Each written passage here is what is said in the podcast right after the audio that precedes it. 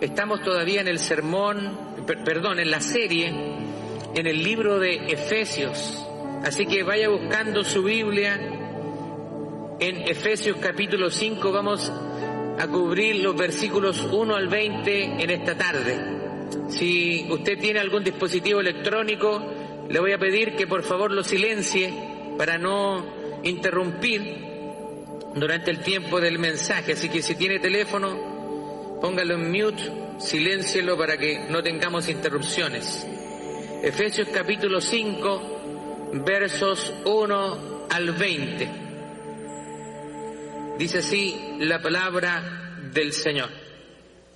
Anden como hijos de luz. Sean pues imitadores de Dios como hijos amados. Y anden en amor como también Cristo les amó y se entregó a sí mismo por, por nosotros, ofrenda y sacrificio a Dios en olor fragante.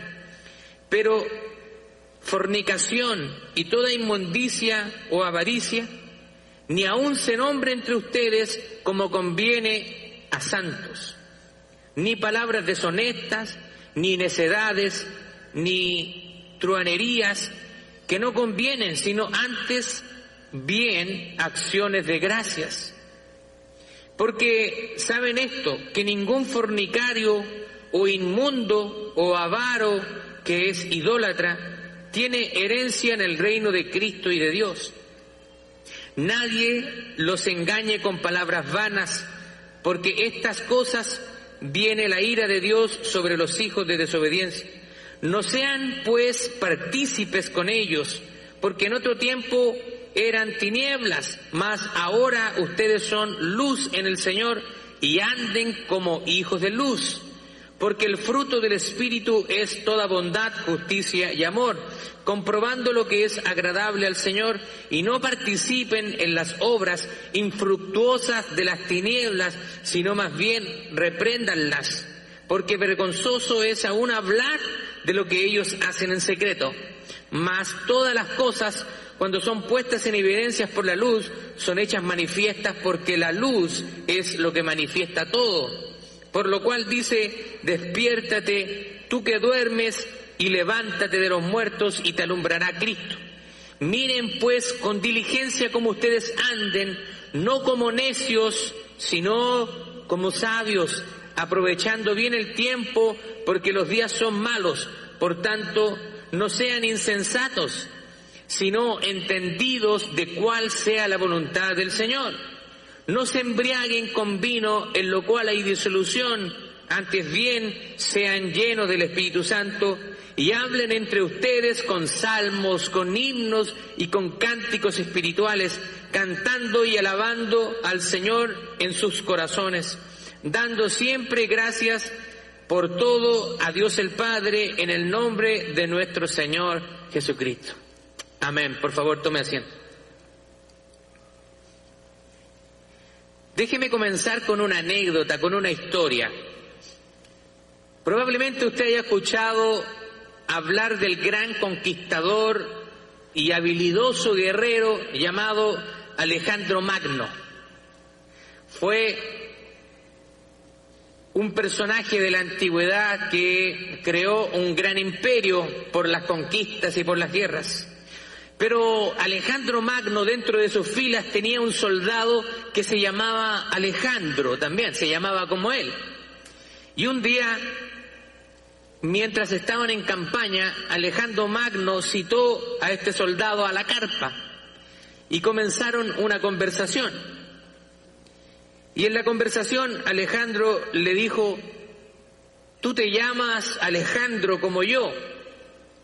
A lo que el joven un poco intimidado, sin saber cuál era el fin de esa pregunta o qué es lo que quería aquel general, le dijo temerosamente sí. ¿Y por qué usted me dice esto? ¿Acaso usted quiere que yo me cambie el nombre? A lo que Alejandro Magno respondió, no quiero que te cambies el nombre, sino que quiero que honres tu nombre en el campo de batalla. Si te vas a llamar Alejandro, tienes que comportarte como un Alejandro. Creo que esta historia de alguna manera ilustra muy bien lo que vamos a hablar el día de hoy. Probablemente a usted le ha pasado, aquí nosotros habemos personas de diferentes nacionalidades y cuando hay uno de nuestros nacionales que hace algo malo, ¿qué hacemos? Nos avergonzamos. ¿Cierto? Cuando las noticias internacionales dice un chileno hizo esto, está robando en tal lo que hizo esto, esto otro, uno se siente avergonzado, mira cómo nos están dejando.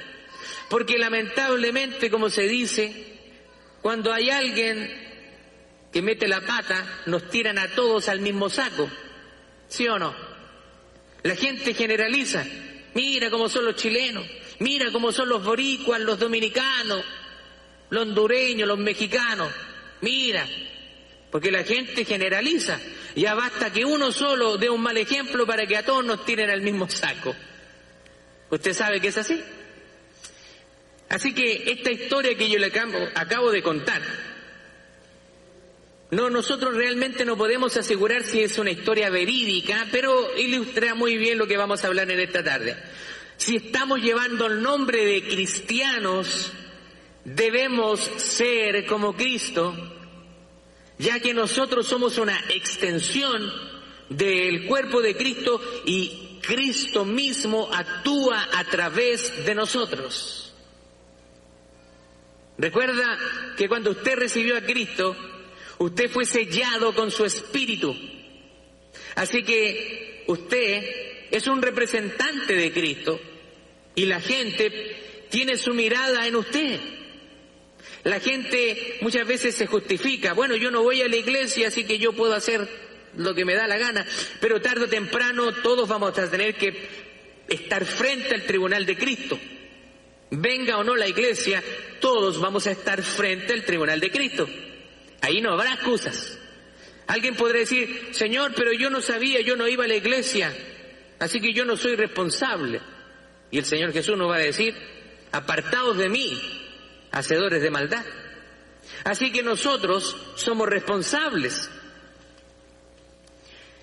Si nosotros estamos llevando el nombre de cristiano, es porque somos una extensión de Cristo y representantes de Cristo en la tierra. Por lo tanto, tenemos que vivir de una manera que honre a Cristo. Esto es lo que habla el apóstol Pablo en este capítulo 5. Este es un capítulo que es muy práctico, ya que habla acerca de cosas que tenemos que practicar, tenemos que hacer. Y en esta tarde yo quiero que veamos tres características y actitudes que tenemos que tener los cristianos que honran a Cristo como nuestro Salvador. Primero, debemos vivir rechazando la inmoralidad.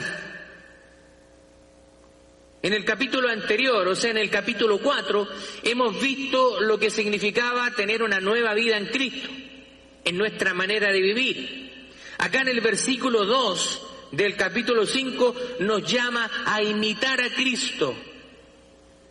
O sea, que nuestro estándar, el blanco perfecto a quien nosotros debemos imitar, es a Cristo. Y Cristo sabemos que Él vivió una vida sin pecado. Así que nuestro estándar es alto.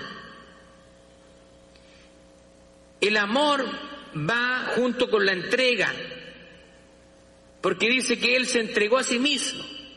Jesús se entregó por completo. Ese es el amor que nosotros somos llamados a tener. Acá el apóstol nos da algunas lecciones prácticas. Y acá, por ejemplo, habla que evitemos toda inmoralidad. Es muy interesante que la palabra que se traduce como inmoralidad acá es la palabra griega que es porneia. Si probablemente le sea familiar, ya que es de donde viene la palabra castellana o española porno o pornografía. Esto, ¿qué es lo que incluye? Incluye cualquier tipo de inmoralidad sexual. Porneia incluye cualquier tipo de inmoralidad sexual. llámese a esto sexo fuera del matrimonio, lascivia, ver pornografía, adulterio, masturbación, incesto, pensamientos inmundos, chistes groseros o hablar en doble sentido. ¿Se da cuenta la extensión de lo que está refiriéndose Pablo acá con esa palabra que trae tanto significado? Además, incluye nuestro vocabulario. ¿Qué quiere decir? Que debemos diferenciarnos como hijos de luz, teniendo un lenguaje que honre a Dios. Se da cuenta que nosotros por cada palabra ociosa que salga de nuestro labio vamos a tener que rendir cuentas. Yo recuerdo en mi tiempo de trabajo en el área química, a mí me tocaba visitar algunas compañías. Y ellos nos fabricaban algunos productos, entonces yo iba a hacer inspecciones de calidad, a ver cómo estaban fabricando el producto. Y había un muchacho joven también que era químico. Y a veces nos poníamos a conversar y ya uno empieza a conocer a las personas cuando comienza a visitarlos de manera frecuente. Así que ya habían pasado un par de meses y él siempre me observaba y un día salió la conversación acerca de la iglesia. Y yo le dije que yo era cristiano, que yo iba a la iglesia y él me dijo, por eso. Y yo le dije, ¿por eso qué?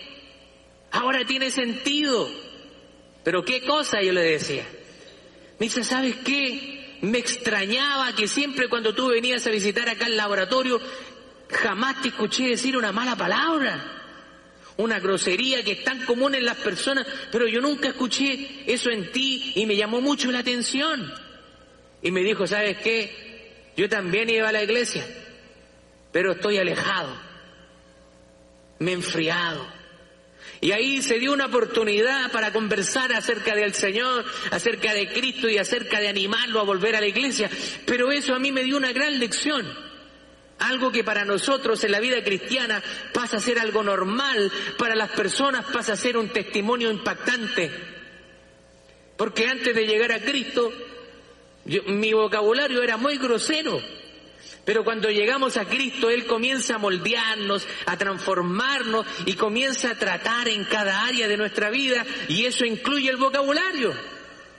Mientras Cristo nos va transformando, de repente se nos va a salir una mala palabra.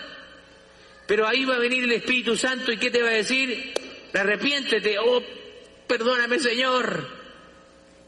Pero no voy a hacer algo, no, no, no es algo cotidiano en nosotros, que usted hable con un vocabulario grosero, obsceno, y que usted no se sienta mal.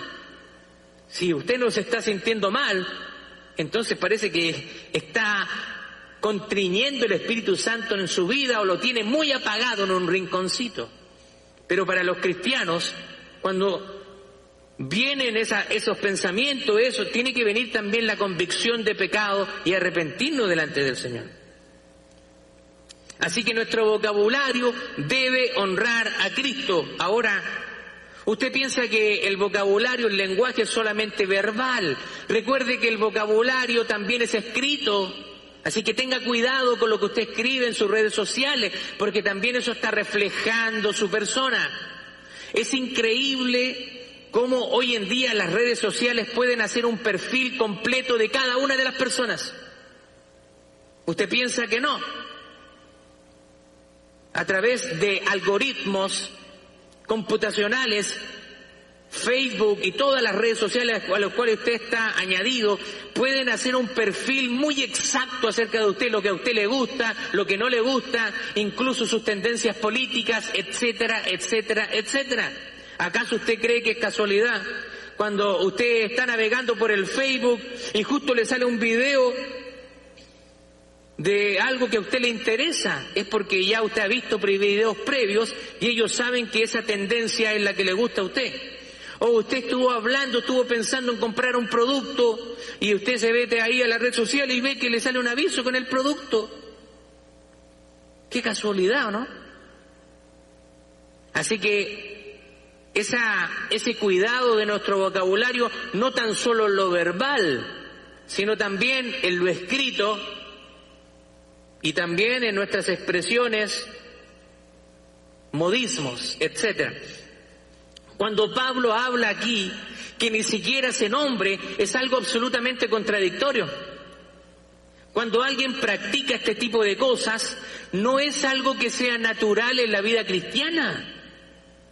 O sea, cuando él nombra esa lista de pecados, Pablo dice, esto ni siquiera se nombre entre ustedes. O sea, de alguna u otra manera nos está diciendo esto, no tiene que por nada del mundo que estar presente en la iglesia ni en sus vidas, porque ustedes son hijos de Dios.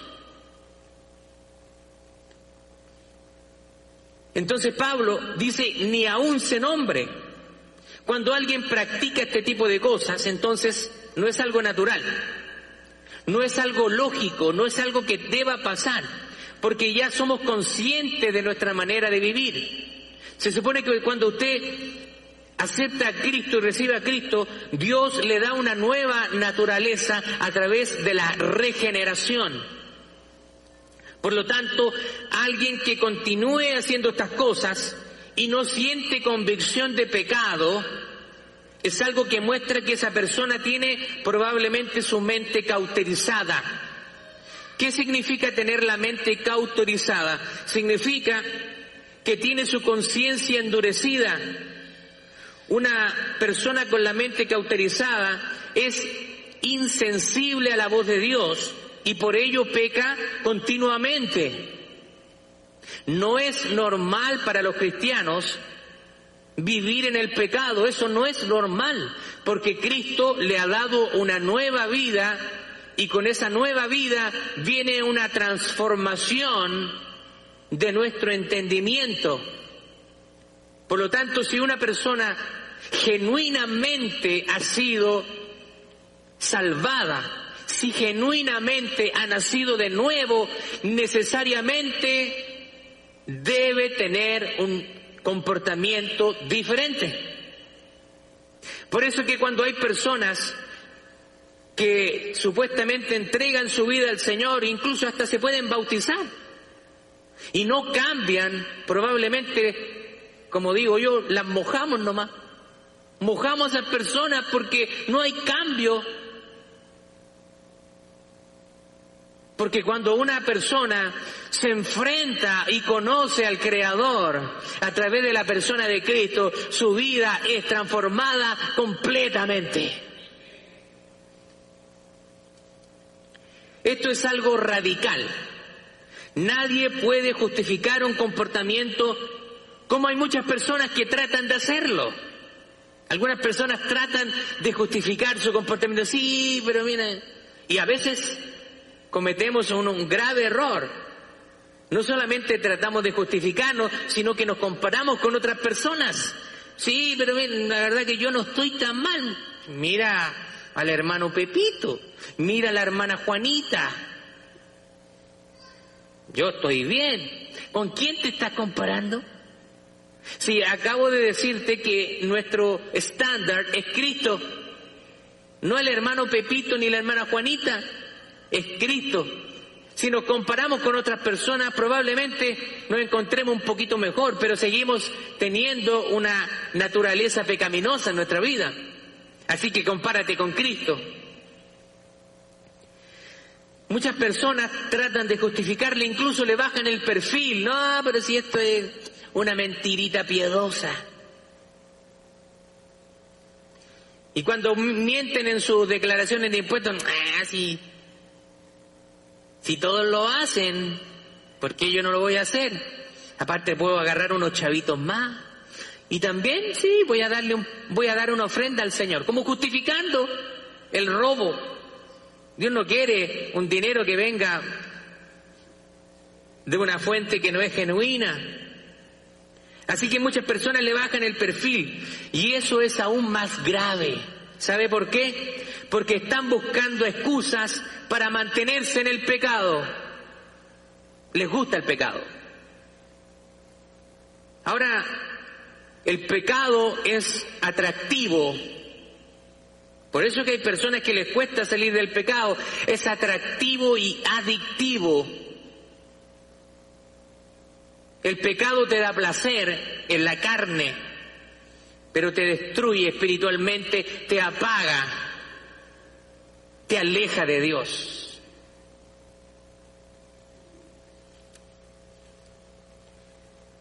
Esto es algo que va en contra del fruto del Espíritu. Todos esos pecados que acabamos de mencionar es algo que va en contra. Toda inmoralidad, nosotros debemos evitar toda inmoralidad. Ahora, es otra razón por la cual esta forma de vida debe estar lejos de nosotros. Ahora, ¿cuáles son el, cuál es el fruto del Espíritu? Y si usted se fija, muchas veces nosotros nos confundimos y hablamos de los frutos, pero la palabra de Dios habla de el fruto en singular. Significa que el fruto da muchos resultados.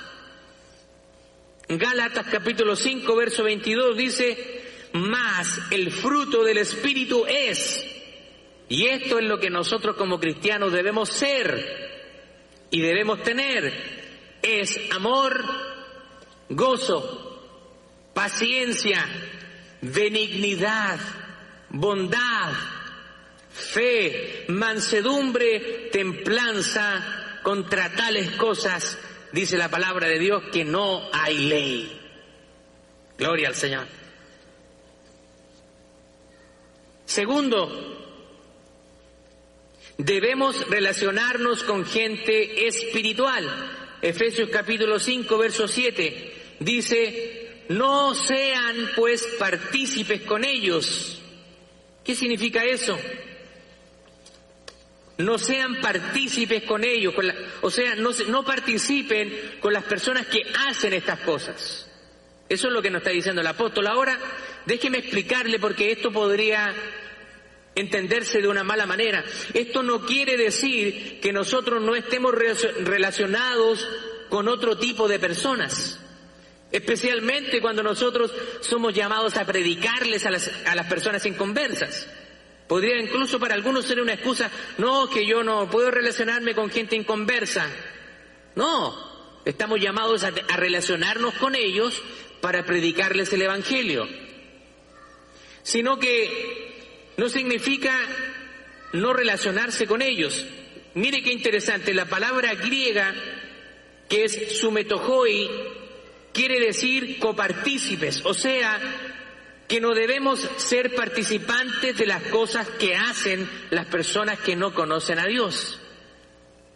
No quiere decir una prohibición de relacionarnos con esas personas, porque vamos a tener gente inconversa en nuestra familia, en nuestros trabajos o en cualquier lugar. Incluso podemos tener algunos amigos que son inconversos, que nosotros nos convertimos y ellos siguen siendo inconversos y, y siempre hemos mantenido una amistad pero lo importante es que nosotros como cristianos ahora influenciemos la vida de estas personas. Que sientan que les amamos y que sientan ellos que ellos nos interesan a nosotros.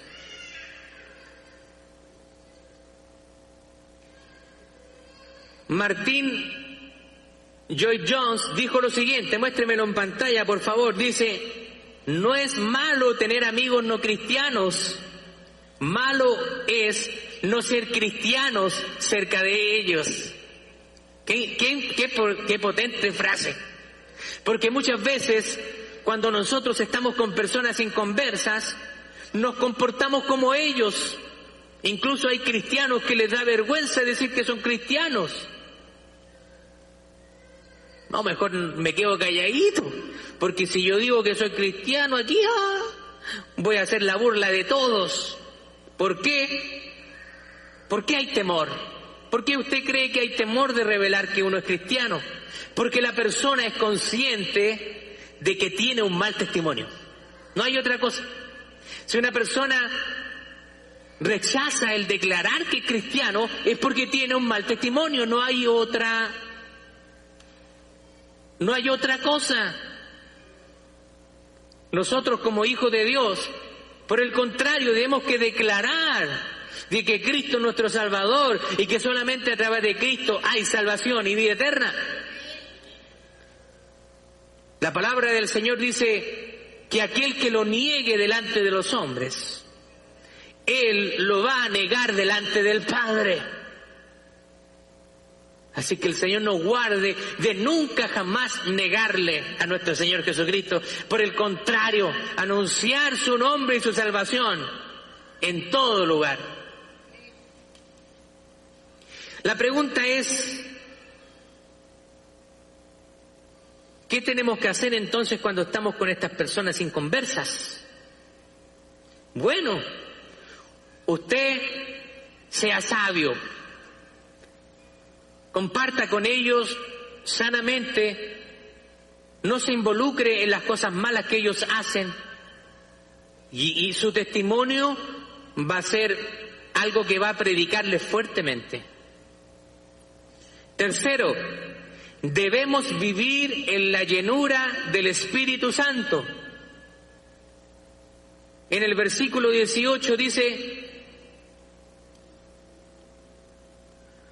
No se embriaguen con vino, en lo cual hay disolución, sino antes sean llenos del Espíritu Santo, llénense del Espíritu Santo. ¿Qué significa esto? Bueno, acá en, el, en, el, en, el, eh, en la traducción al español, el verbo suena como un mandato,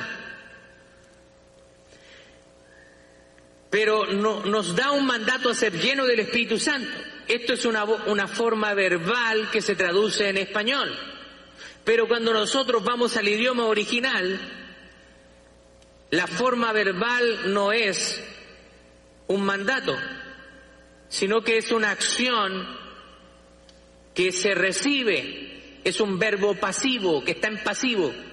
Déjeme explicarle. En el idioma original, esta acción es un verbo en pasivo. Esto quiere decir que tú no eres quien provoca la llenura del Espíritu Santo sino que Jesús es quien te empodera y te llena. Nosotros somos los receptores de la acción de alguien más sobre nosotros. Somos beneficiarios de la acción del Espíritu Santo sobre nuestra vida. ¿Te das cuenta? Sean llenos del Espíritu Santo. Pero ¿cómo podemos ser llenos del Espíritu Santo? Si acabamos de decir que nosotros no somos los que causamos esa llenura, sino que somos los que recibimos, pero sí hay algo en el cual nosotros jugamos un, un rol principal. Y de alguna manera el versículo 18 podría ser un poco más exacto decir que el Espíritu Santo es el agente de la llenura. Si nosotros vemos en Gálatas capítulo 5, verso 16, dice, anden en el Espíritu y no satisfagan los deseos de la carne. O sea, andar en el Espíritu significa buscar las cosas que son agradables al Señor y que nos hacen crecer espiritualmente, no satisfacer los deseos de nuestra carne. Por lo tanto, en esta relación, cuando un creyente se entrega al Señor, es controlado por Él y manifiesta cada vez más el fruto del Espíritu. En otras palabras, cuando Pablo está diciendo, no se embriaguen con vino, en lo cual hay disolución, sino antes sean llenos del Espíritu Santo. Lo que está diciendo, está haciendo una comparación ahí. Porque cuando una persona se embriaga, se emborracha, como dicen los americanos, cuando get drunk, esas personas ya no se controlan. Usted ha visto la gente borracha en la calle, tratan de buscar la cera para uno y para otro lado. Y van así. No son capaces de controlar su cuerpo primeramente, y cuando usted va a hablar con ellos, hasta se le enreda la lengua. Dicen cosas que no tenían que decir. Entonces una persona que se embriaga con vino no puede controlarse a sí misma. No puede. Porque el vino está controlando a esa persona. Pero dice, antes llénense del Espíritu Santo. Lo que Pablo está diciendo es que cuando nosotros somos llenos del Espíritu Santo, el Espíritu Santo es quien va a controlar nuestra vida. O sea, que el vino no nos controle, sino que sea el Espíritu Santo quien tome control de nuestra vida. Gloria a Dios.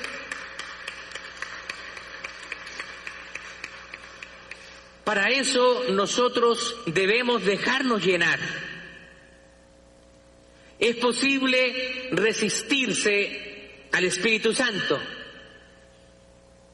Pablo advierte, no apaguen el Espíritu, no contristen al Espíritu Santo. Eso quiere decir que nosotros podemos apagar la acción del Espíritu Santo. Por eso que hay cristianos muchas veces que parecen más mundanos que cristianos porque tienen el Espíritu Santo ahí en un rincón de sus vidas, está bien apagado porque ya le han dado tanta libertad al pecado que ya el Espíritu Santo ya ni escucha la voz, está apagado, está contrinido, contristado el Espíritu Santo.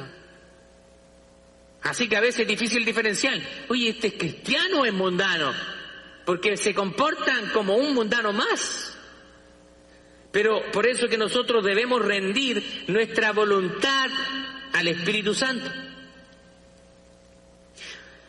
Nuestras conversaciones serán diferentes. Lo que hagamos tendrá un enfoque en crecer espiritualmente hablando. Cuando usted quiere ser lleno del Espíritu Santo, usted va a comenzar a buscar las cosas de Dios. Porque el Espíritu Santo está trabajando, está obrando en nosotros Está obrando para moldearnos a la estatura de Cristo. Entonces el Espíritu Santo pone en nosotros el querer como el hacer. Pero también está ahí nosotros en rendir nuestra voluntad. Porque si el Espíritu Santo me está diciendo, anda a la reunión de oración, y por otro lado, ¿cierto? Este diablillo acá, la conciencia maligna, te dice, en JCPenney es el último día de ofertas.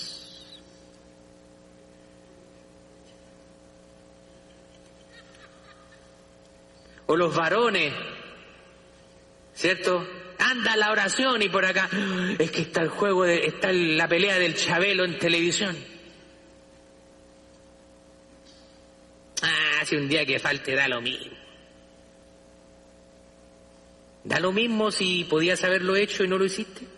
No da lo mismo. Si puedes hacerlo, hazlo. Muchas veces queremos excusarnos. Es fácil excusarse con Dios, pero Él conoce nuestro corazón. Nosotros podemos engañarnos acá. Podemos engañarnos acá, pero hay alguien a quien no engañamos. Hay alguien que nos conoce completitos, conoce cada pensamiento, conoce exactamente lo que estás pensando ahora mismo ahí en tu cabeza, ahora. Él sabe si estás aceptando este mensaje o lo estás rechazando. Él sabe si vas a salir de la puerta y, vas, y este mensaje te va a entrar por un oído y te va a salir por el otro. Él lo sabe. Quiero que veamos algunos próximos pasos. ¿Cómo podemos nosotros aplicar esto? ¿Cómo podemos nosotros lograr la llenura del Espíritu Santo?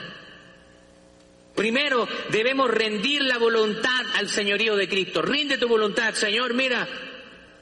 Muchas veces me cuesta, Señor, yo no, como que quiero hacer esto, Señor, y no puedo. Señor, te entrego mi vida, te entrego mi voluntad. Toma control de mi mente, de mis pensamientos. Decláralo, díselo al Señor. Señor, toma el control de mi vida. Segundo, no busques tus intereses personales, sino busca los intereses de Dios y su reino. Cuando tú buscas tus intereses personales, en algún momento esos intereses personales se van a contraponer contra los intereses de Dios. Sí, pero pastor, es que el día domingo me pagan overtime y me pagan doble. Así que un día bueno para hacer dinero. Intereses personales. Sí, me van a pagar más. Pero voy a dejar de servir a mi Señor. Voy a dejar de reunirme el día del Señor con los santos, con la iglesia Steamtown Church en español intereses del reino, intereses de Dios. Yo sé que todos queremos progresar, todos queremos tener un mejor pasar, pero que tu enfoque sea Dios primero, después tus intereses personales. Tercero, busca la llenura del Espíritu Santo. Mire lo que dice el Salmo 19, 14. Sean gratos los dichos de mi boca y la meditación de mi corazón delante de ti, oh Jehová, roca mía y redentor mío. ¿Qué significa? Que nosotros llenémonos de la palabra de Dios, meditemos en su palabra de día y de noche, memoricemos la palabra de Dios. La palabra de Dios es lo que nos transforma. Yo vengo de un trasfondo latinoamericano donde muchas veces nosotros le damos más énfasis, más importancia al tiempo de la alabanza que al tiempo de la palabra. Y muchas veces sentíamos la presencia de Dios y sentimos la presencia de Dios. Y yo no digo que usted tenga que limitar o tenga que anular sus sentimientos porque somos personas emocionales. Muchas veces estamos en la presencia de Dios, levantamos nuestras manos, se nos caen nuestras lágrimas, le decimos palabras lindas al Señor, es precioso, es hermoso eso. Pero si te vas a quedar con eso y en la semana vas a ser la misma persona, sin cambios, sin tomar lo que la palabra del Señor te está enseñando y te está transformando, entonces no sirve de nada. Simple emocionalismo pero la palabra del Señor es la que nos transforma. Porque dice que la palabra de Dios es como una espada de doble filo que penetra hasta lo más profundo de los tuétanos de los huesos. Así que cuando la palabra del Señor nos confronta, nos deja desnudos, ya no hay excusas. Simplemente tenemos que declarar, Señor, soy pecador, perdóname. El pecado es lo que nos separa de la llenura del Espíritu Santo. Por lo tanto, si hay pecado en tu vida que tienes que dejar y de arrancarlo, hazlo. De hecho, el Señor Jesús utilizó una hipérbole, una expresión del lenguaje para resaltar la importancia. Dice que si un ojo te da ocasión de caer para entrar al reino de los cielos, sácate el ojo.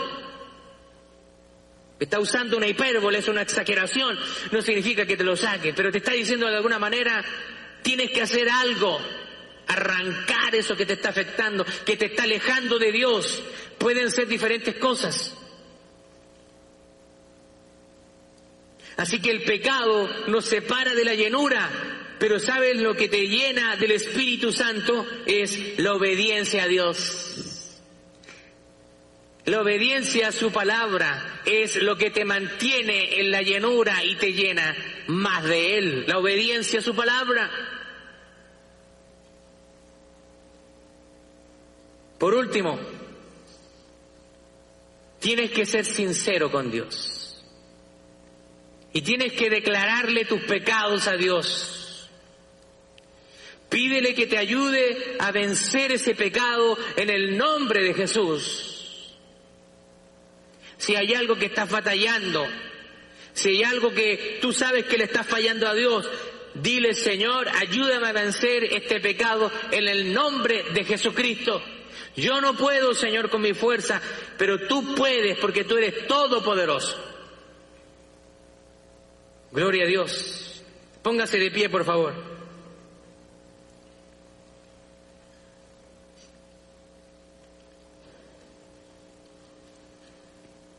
¿Y cómo podemos obedecer la palabra del Señor? Simplemente rindiendo tu voluntad.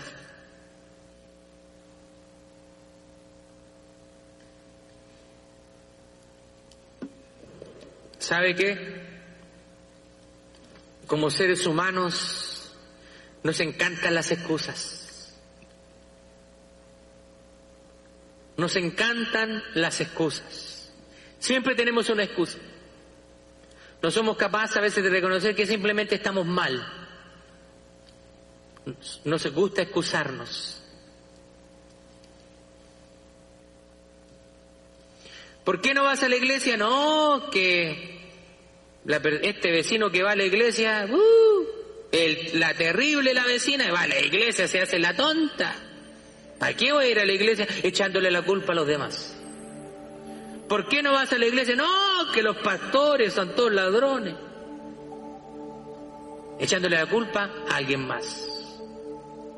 ¿Por qué no vas a la iglesia? No, es que no es necesario ir a la iglesia para ser, para ser salvo. Yo puedo orar en mi casa, escucho canciones, pongo una predicación. Entonces, ¿dónde dejamos las palabras de Jesús que dice, y, esta, de cierto te digo que tú eres Pedro y sobre esta roca, sobre esta declaración, edificaré mi iglesia, dice el Señor? ¿No has entendido que la iglesia no es de los hombres, sino que la iglesia es la iglesia de Jesucristo? Deja las excusas. ¿Sabes por qué te excusas? Porque te deleitas en el pecado. Porque no quieres dejar la vida que dejas porque es una vida que te agrada. Es una vida que te da ciertos créditos. Te da alegría te da satisfacción, pero es momentánea. Pero tarde o temprano, cada uno de nosotros vamos a estar frente al tribunal de Cristo. Y ahí no vamos a poder culpar a nadie más. Y el Señor te va a pedir cuentas y tú le vas a decir, es que mi vecina, es que el pastor, es que este, este otro, mi hermano, mi hermana, mi tío, mi abuelita. Y el Señor te diga a decir, ¿por qué no me miraste a mí?